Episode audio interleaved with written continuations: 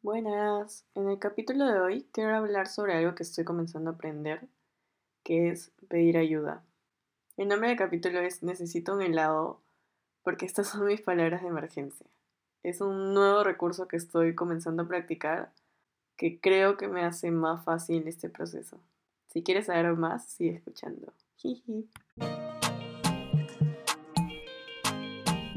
Buenas. ¿Cuándo fue la última vez que te detuviste a abrazarte? Acompáñame en esta aventura.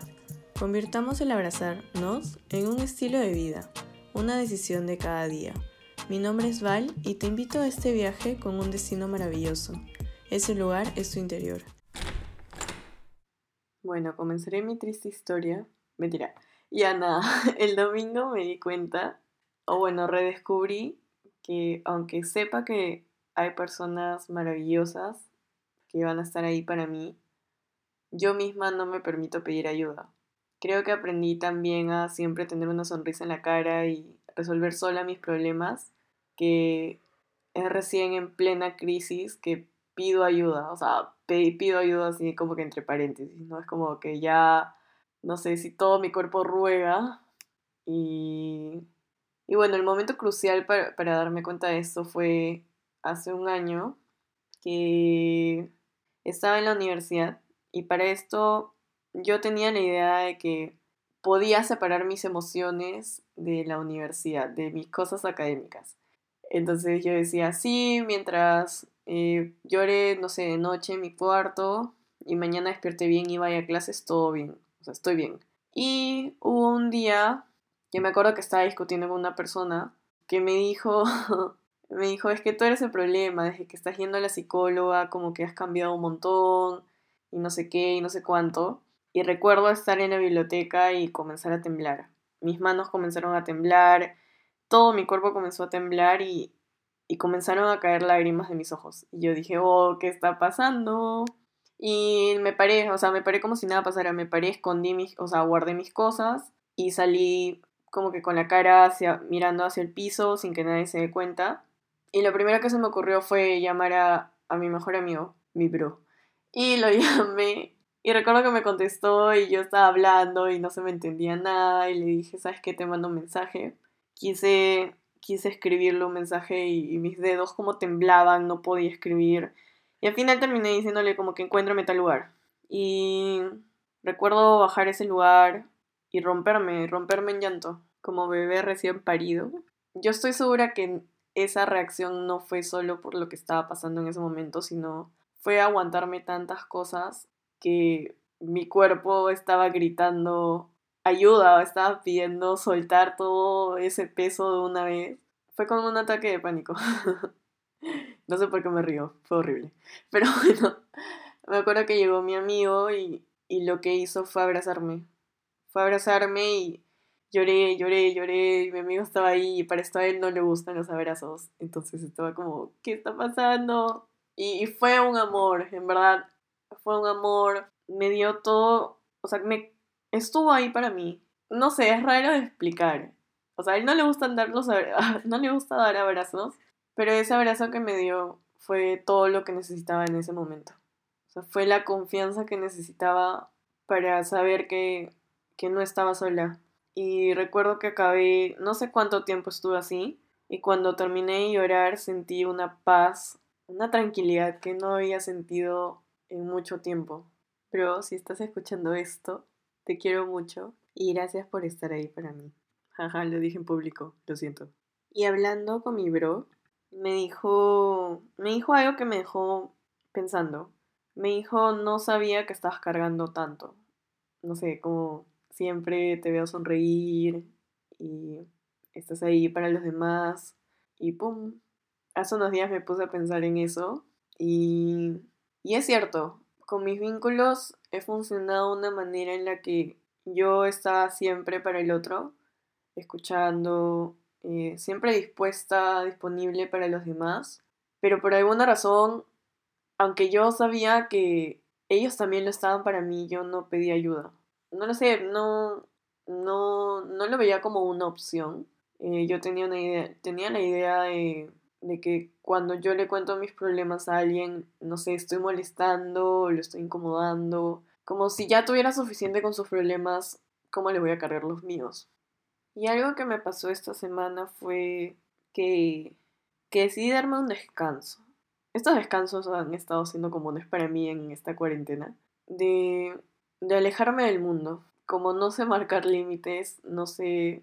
Cuando alguien me cuenta lo que le pasa es como si si me olvidara por completo lo que yo quiero o lo que yo necesito y estoy ahí. Es como si ignorara lo que estoy sintiendo para atender a la otra persona. No sé, un escape. Y, y bueno, eso ya no me está funcionando. Ahora que me doy cuenta, me cargo más rápido, eh, me estreso, me, me pongo ansiosa. Y he llegado un punto en el que tengo insomnio y odio esto porque yo amo dormir. O sea, soy de las personas que, que podía dormir 16, 20 horas seguidas y, y no sé, si había bulla, dormía y todo, y todo. Y ahora no puedo. Y eso me, me enojo, me enojo, me el pincho. Me pongo de mal humor cuando no duermo. O cuando me despiertan. Y, y bueno, no sé por qué estoy diciendo esto, pero algo tiene que ver. Ya bueno, la cosa es que, que esta vez fue distinto.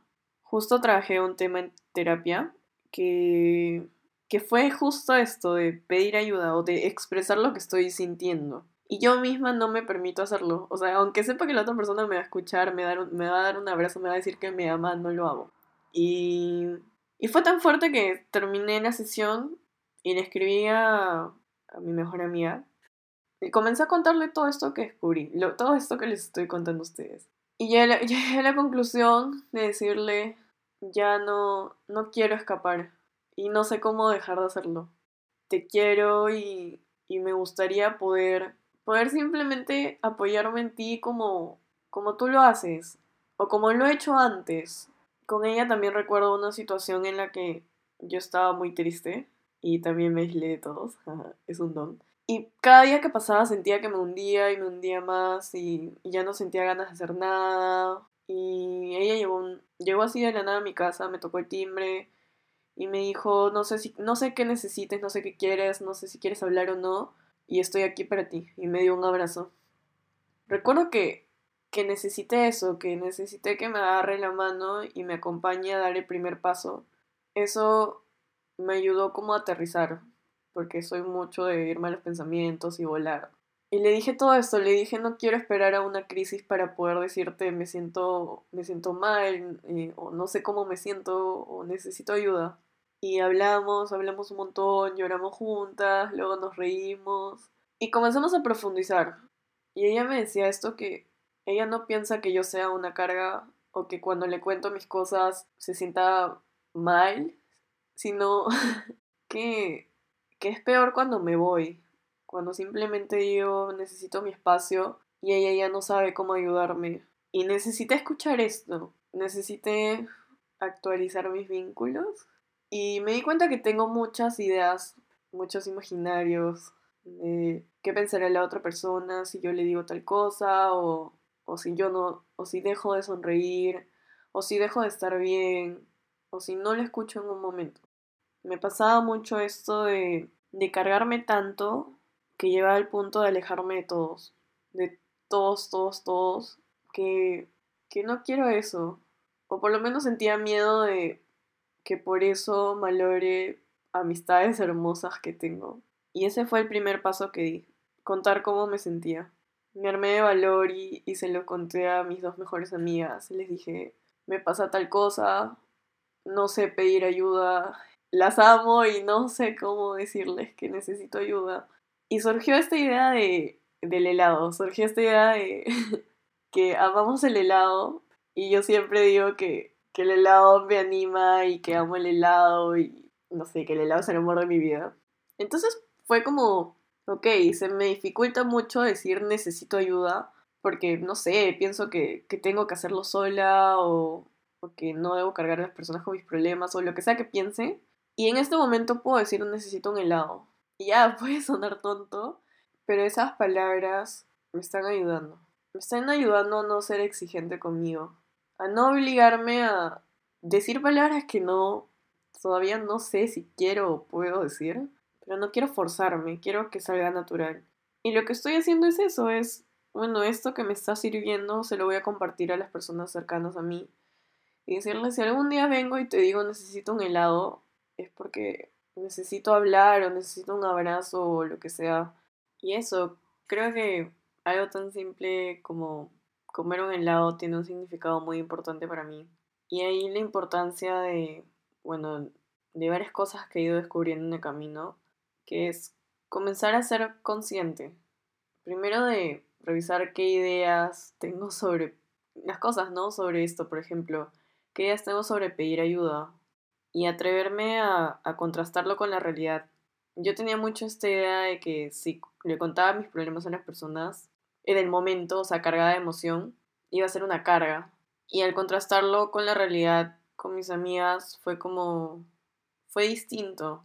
Una prefería que, que yo le cuente las cosas y ella estar ahí, a que en un momento, de un momento a otro, yo me distancie y, y ya no sepa nada de lo que me está pasando.